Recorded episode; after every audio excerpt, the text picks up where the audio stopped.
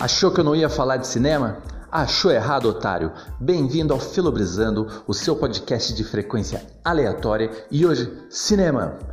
Hoje a gente vai falar do filme Fahrenheit 451, dirigido por François Truffaut.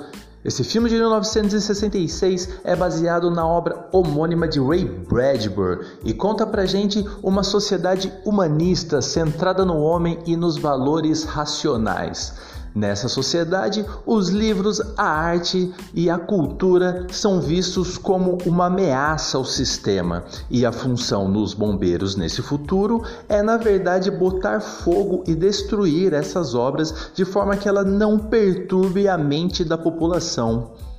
Será que isso seria bom? Será que isso seria ruim? Isso seria uma sociedade utópica ou seria uma sociedade distópica? Vamos discutir sobre isso? Então vamos lá, bota a roupa prova de fogo, pega o incinerador, um litro de querosene, vamos de volta para o futuro.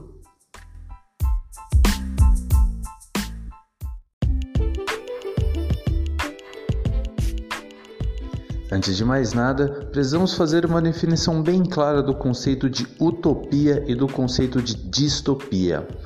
A utopia seria fruto do pensamento humanista, que é extremamente centrado no homem, na dignidade, na ética e nos valores racionais. A utopia, então, seria a sociedade sonhada onde todos atingiriam um estado igualitário, onde os conceitos de ética e preocupação com o bem-estar da sociedade seriam maiores do que a preocupação com o indivíduo.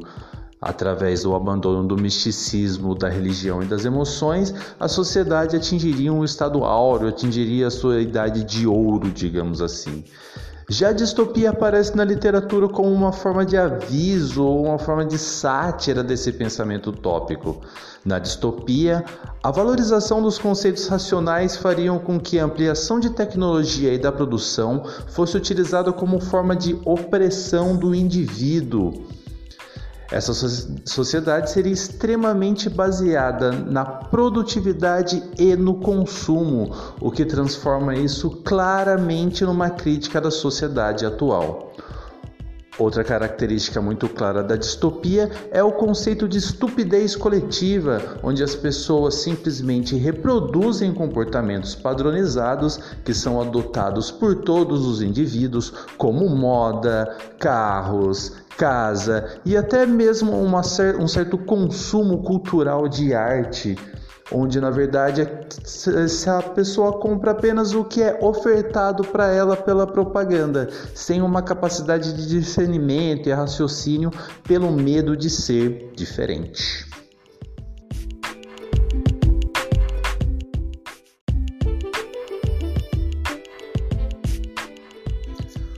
Logo de começo, o filme já começa a nos trazer algumas coisas de forma muito sutil.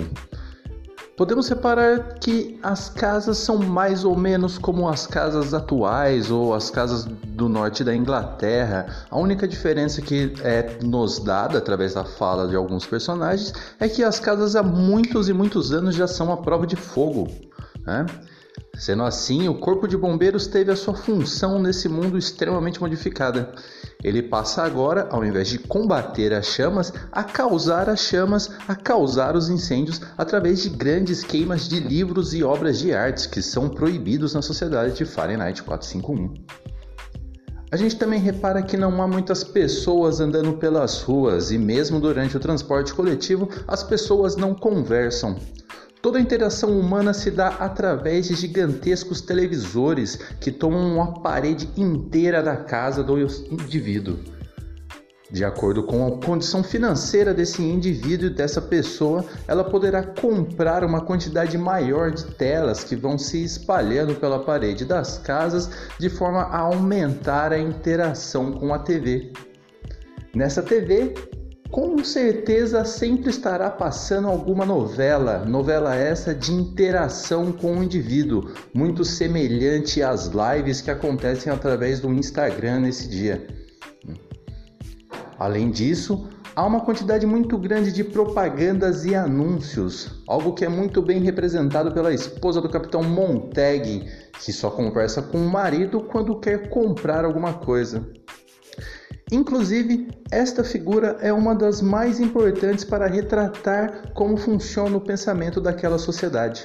A esposa do capitão Montag tem os cabelos perfeitamente arrumados, a pele extremamente rosa, os olhos perfeitamente azul, se tornando praticamente uma criatura robótica, sem sentimentos, sem qualquer personalidade. Ela também demonstra para a gente como os remédios passaram a influenciar a condição humana, na medida que eles servem para manter os sentimentos da sociedade de uma forma mais igual. Então, temos remédio para depressão, temos remédio para alegria, temos remédio para tristeza, temos remédio para prestar atenção, e tudo isso é tomado de forma muito acelerada pelos personagens desse mundo. Outra coisa muito legal é que quando os bombeiros vão encontrar e vão em busca de objetos proibidos, como livros, quadros, fitas de som, etc., esses objetos não são levados até um local reservado para ser destruído. Esses objetos são destruídos em praça pública de forma a causar uma ideia de pão e circo, uma ideia de coliseu, para que acabe rolando uma catarse ou algum tipo de sentimento coletivo entre as pessoas de que estariam todos no mesmo barco, todos lutando pela felicidade futura.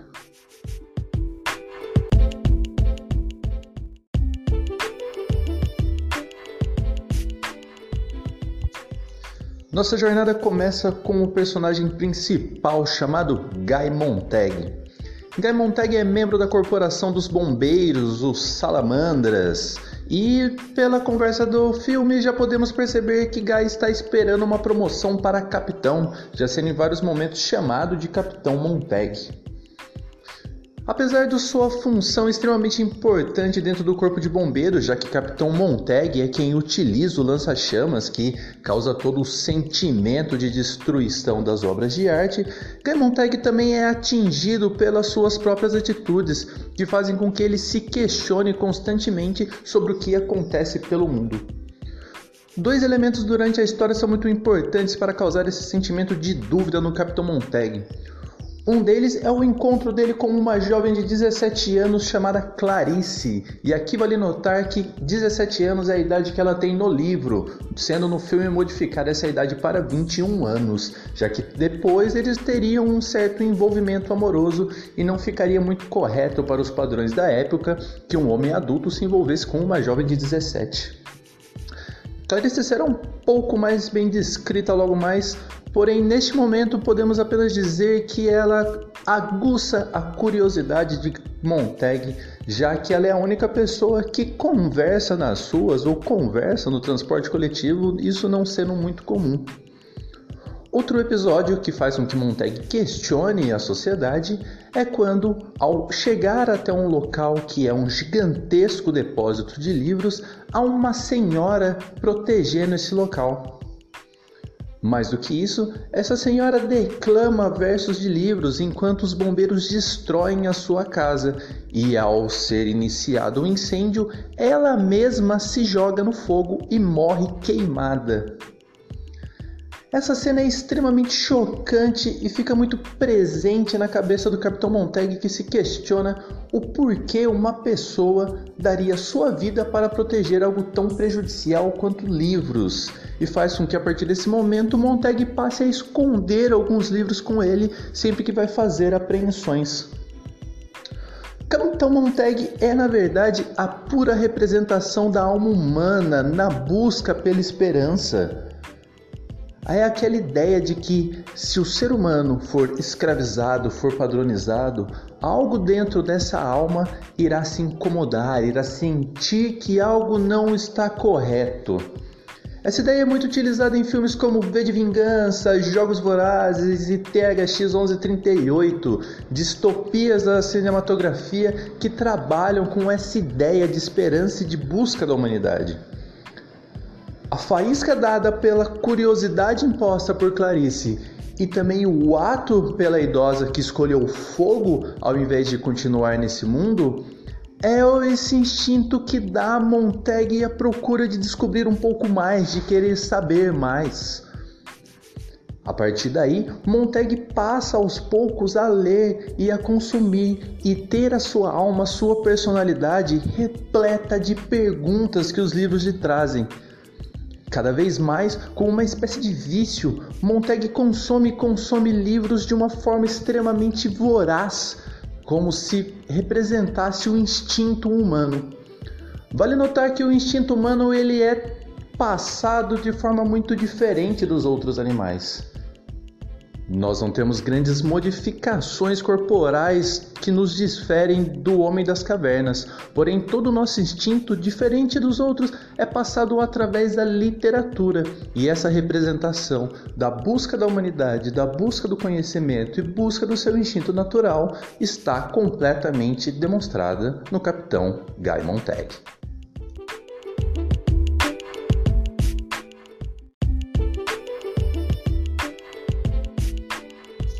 É exatamente neste momento que o sentimento de robotização é quebrado e somos apresentados à maravilhosa Clarice com sua fala: Tenho 17 anos e sou doida. Meu tio sempre me diz que essas duas coisas andam juntas. Clarice é bem diferente das mulheres da sociedade, já notando-se pelo cabelo que é muito mais curto, cortado à moda dos homens. Clarice também é extremamente irrequieta e olha para todos os lados quando está na rua, quando está no transporte coletivo, e é neste momento que ela se aproxima do Capitão Montag e inicia uma conversa. Clarice nada mais é que a representação da criatividade, da liberdade do pensamento infantil. É como seria o ser humano em sua busca, os seus porquês, se não tivesse sofrido aquilo que Freud costuma chamar de repressão da liberdade, que a educação seria, na verdade, a repressão, a violentação dessa liberdade. Esse pensamento também é utilizado por educadores como Paulo Freire, Clarice é extremamente volúvel, seus estados emocionais transitam de forma extremamente rápida, muito intensa em seus movimentos enquanto anda de costas, vira, roda, coisa que não é feito pela sociedade naquele momento. A ideia de Clarice, a visão de que essa pureza, essa liberdade, essa criatividade, essa arte e esse talento existem na pessoa humana, faz com que Montag comece a se questionar coisas que nunca pensou, como por que o céu azul ou qual seria o gosto da chuva. Afinal, essa é uma sociedade onde as pessoas nem gostam de tomar chuva. Clarice passa a ser então a representação do Santo Graal, Montagues passa a se preocupar de forma extrema com ela, tentando protegê-la, como se Clarice fosse o último fogo, a última faísca de esperança que a humanidade ainda tinha de recobrar seus sentimentos, de recobrar sua emoção.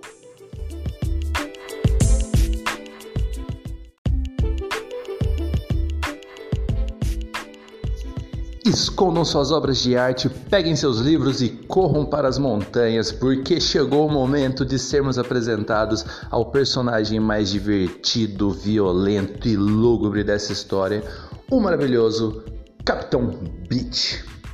Capitão Beat é, na verdade, um chefe da repartição onde Guy Montag trabalha. E aqui eu vou pedir um pouco de licença para você que está ouvindo o podcast e vou abandonar o Capitão Beat de 1966, já que ele não é muito utilizado no filme.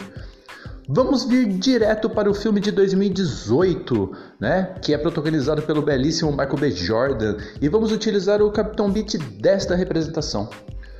Logo no começo, o controle exercido pelo Capitão Beat em cima de seus subordinados é muito bem demonstrado numa lutinha de boxe amigável que ele tem na frente dos seus comandados com o Capitão Montag.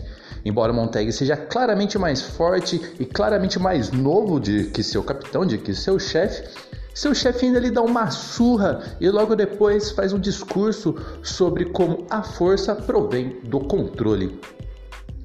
A figura de Capitão Beat é sempre muito utilizada em distopias e pode ser enxergada também como o chanceler Sutler no filme V de Vingança, ou também a figura do Grande Inquisidor, do Grande Irmão do livro 1984.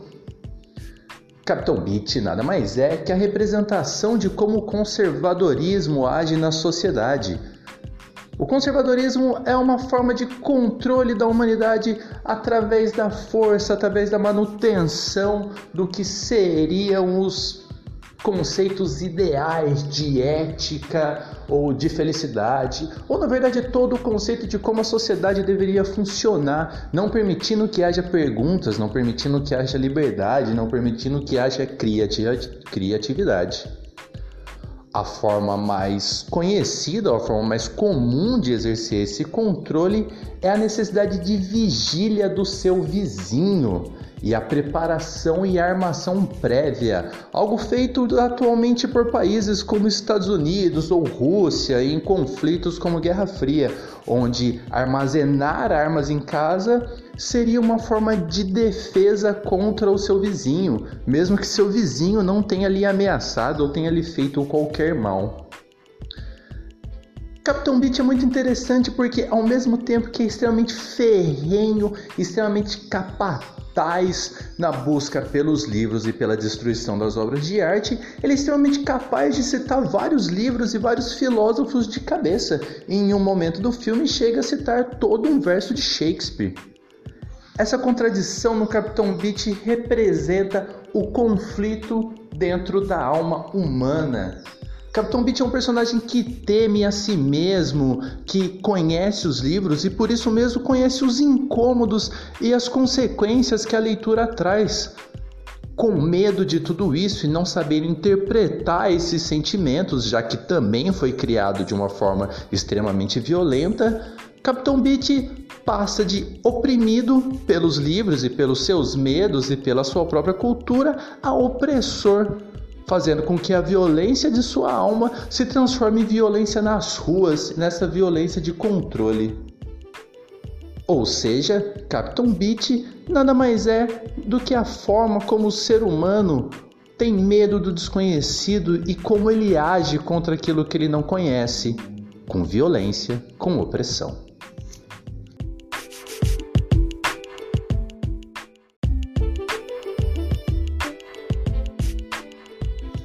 Após termos analisado as figuras mais elementares que o filme nos apresenta, podemos fazer um grande compilado sobre qual é a crítica presente em Fahrenheit 451.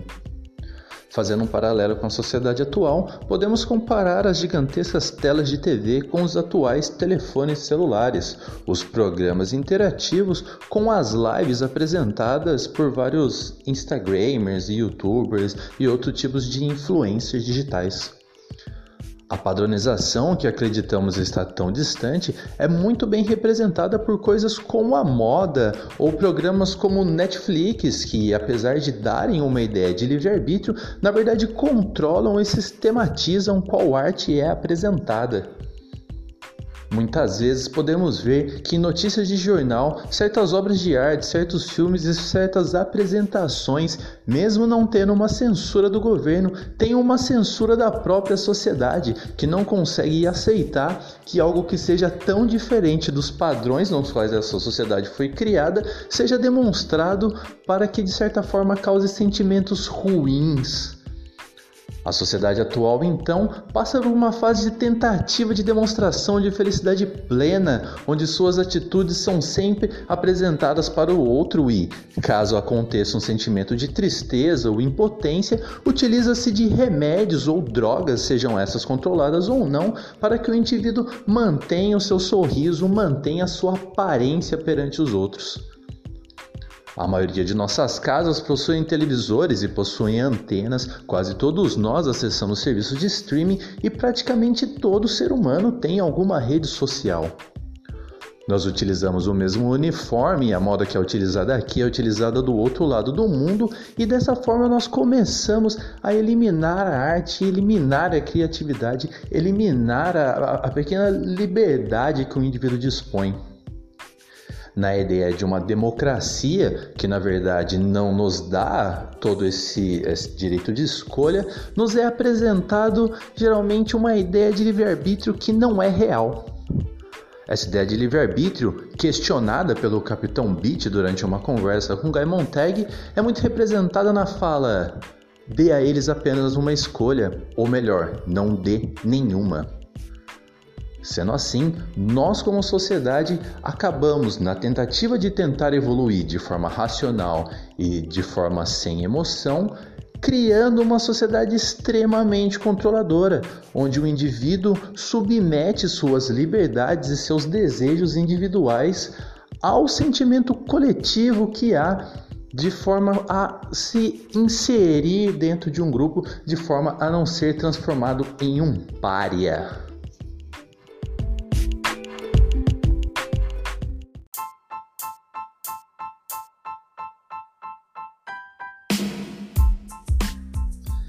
Chegamos aqui à conclusão de mais um episódio de Filobrizano com uma pequena homenagem aos mestres pantamineiros do Choque de Cultura.